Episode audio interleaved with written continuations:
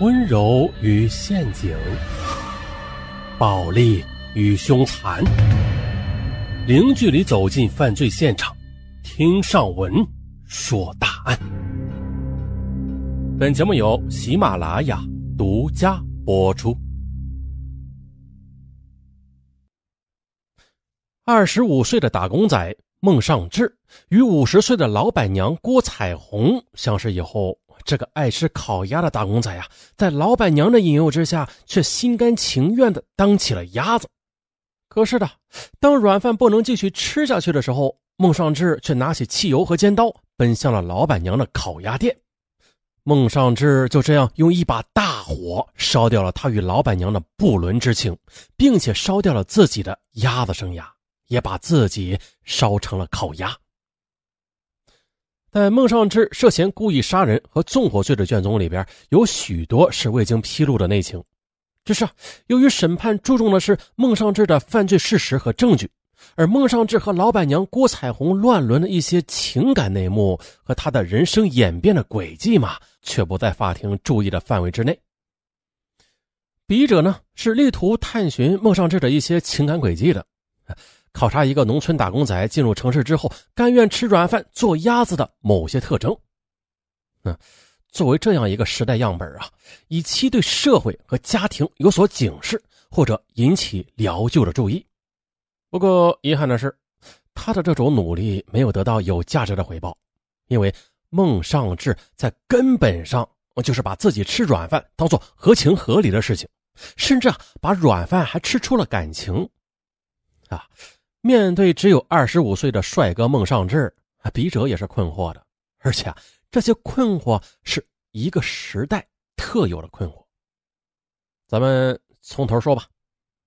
孟尚志出生在一个非常普通的家庭里，他的父母都是老实巴交的农民，他还有一个跟自己差不多大的弟弟。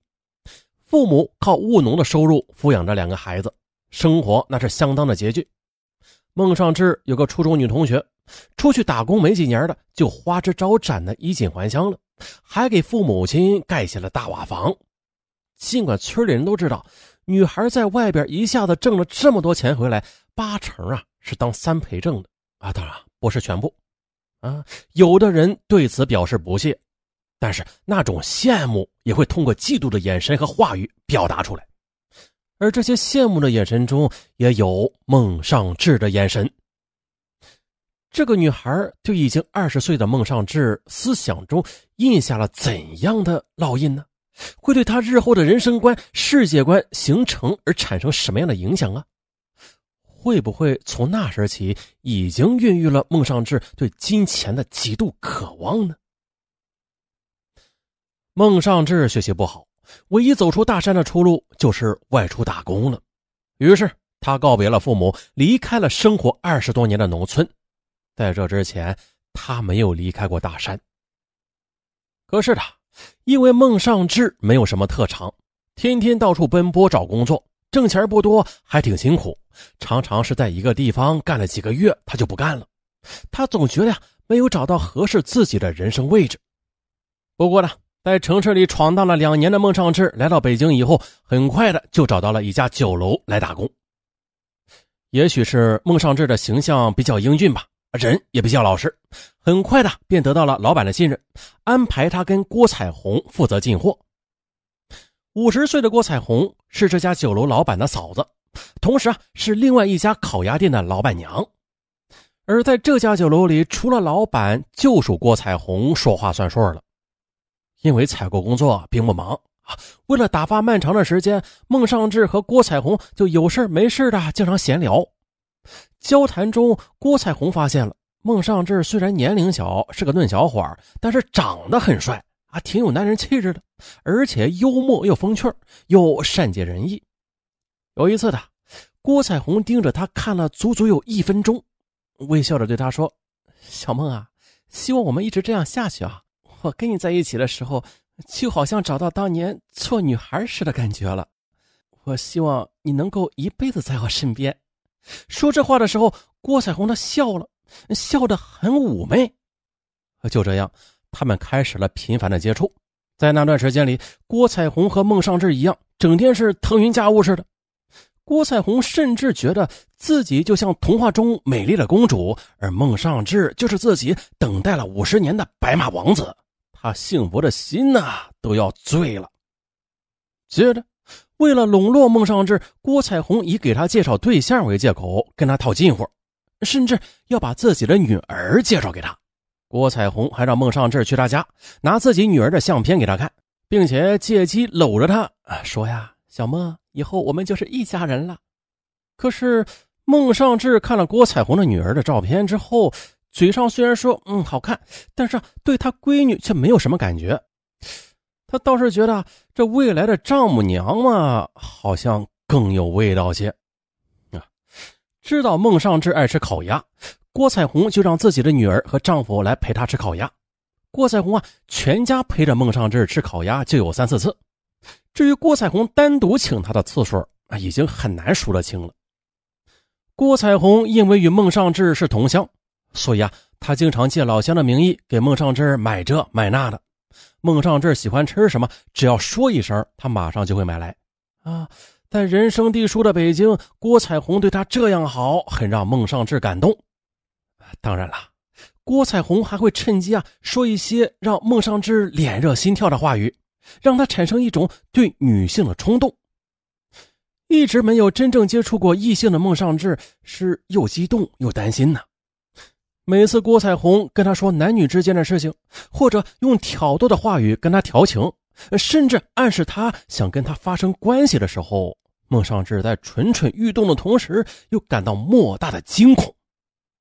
他发现了，要是跟眼前这个和自己母亲同龄的女人继续这样下去，就如同是在玩火，不定哪天呢，这冲天的大火便将自己烧成灰烬。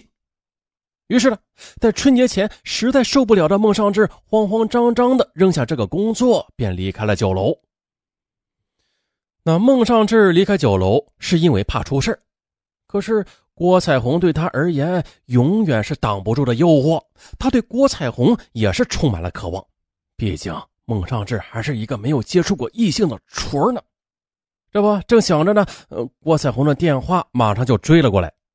他约孟尚志在动物园的门口见面，他想也没想就过去了。两人一见面，郭彩虹就埋怨起来，问他为什么不跟自己打个招呼就走了。孟尚志说：“我受不了了，我怕你又想那个。”可谁曾想，郭彩虹对他说了：“好女人都是男人培育出来的啊，最好的滋养就是做那个。”突然呢，郭彩虹又趴在他耳边说：“你说实话，你是不是想要我？”哎呦，孟尚志当然知道他指的是什么了，脸都红了。郭彩虹又捏了一下他的手，你就别争了，跟我有什么不好意思的呀？我们交流交流嘛。那我教你好不好呀？哎呦，在郭彩虹的挑逗之下，孟尚志也是蠢蠢欲动了。他傻乎乎的说：“呃，我我也想要了。那我我们现在就在这里要，好不好？” 哎。听孟尚志这么一说，郭彩虹不无尴尬的说：“行啊，那咱们去找个旅馆吧。”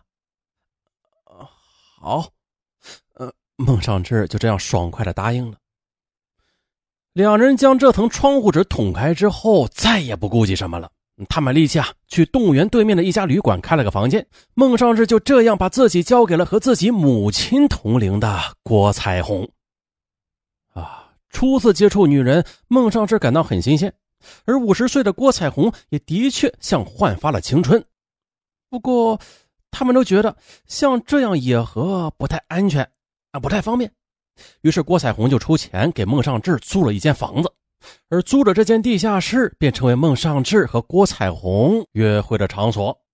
渐渐的，孟尚志内心也发生着微妙的变化，他从感情上是越来越依赖郭彩虹了。而郭彩虹只要一有时间，就急不可耐的跑到孟尚志那里去苟合，而孟尚志什么也不干，养足了精神伺候他啊，不用辛苦的去打工赚钱了，还打啥工啊？花钱这不是有老板娘郭彩虹吗？